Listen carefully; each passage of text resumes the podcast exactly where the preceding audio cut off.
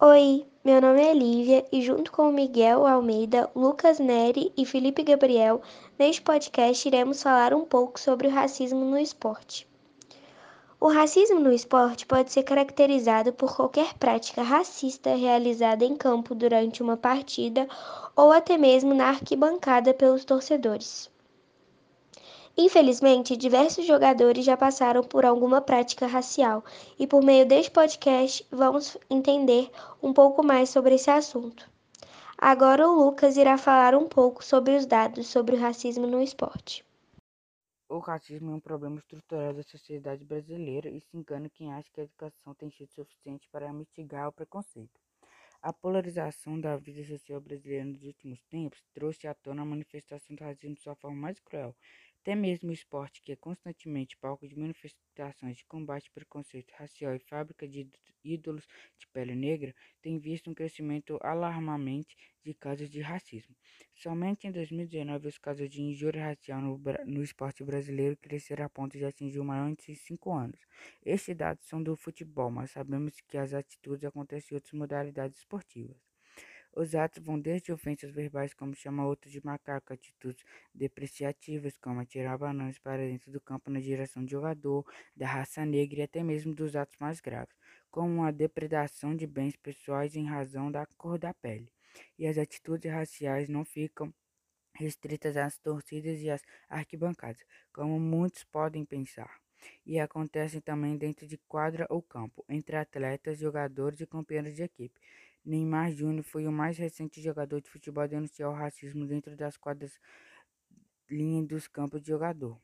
O agressor zagueiro espanhol Álvaro Gonzalez teria desferido vários insultos racistas contra o jogador brasileiro em jogo do campeonato francês. Infelizmente, não se trata de um caso isolado. De forma recorrente no futebol e em outros esportes, atletas são ofendidos por outros esportistas, dirigentes e pela torcida. Uh, oi, meu nome é Felipe e eu vou falar sobre os casos de racismo que já aconteceu no esporte. Um deles que já aconteceu foi com a jogadora Edmundo, que utilizou o Facebook para desabafar. Lamentável o que aconteceu na Itália com a equipe sub-16 do Vasco contra o Juventus. Como é tão vergonhoso descobrir que ainda existem casos, atos de racismo dentro dos esportes tão tradicionais.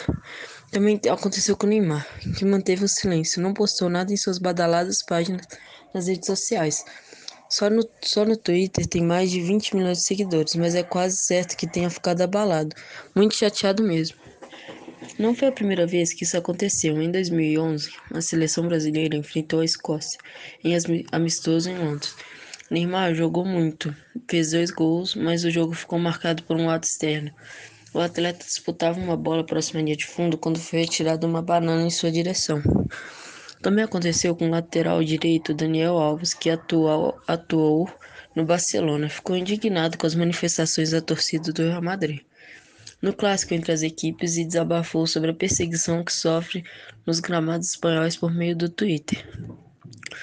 Ele falou assim: é incômodo e não estou me referindo a este local pontualmente, normalmente. Vivo esse, isso em todos os estados que vou.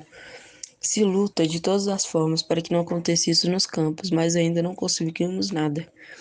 O terceiro caso que houve, que teve bastante repercussão, é o do zagueiro Antônio Carlos, quando jogava no Juventude. Ele esfregou os dedos no braço enquanto olhava para o volante Giovanni do Grêmio em uma partida do Campeonato Gaúcho de 2006. Ele negou, mas pegou 120 dias de suspensão e curiosa, curiosamente ele encerrou sua carreira com a camisa 10 do Santos, cujo dono mais famoso é o Rei Pelé, um jogador negro. Eu vou passar a fase pro pro Miguel, que vai finalizar o nosso podcast. Obrigado por ter escutado nosso podcast até aqui. Hoje vimos abordar um assunto muito delicado que é o racismo. O nosso principal objetivo é conscientizar as pessoas que esse, esses atos racistas magoam muitas pessoas, é, destrói vidas, destrói sonhos, e que para um mundo melhor isso tem que acabar.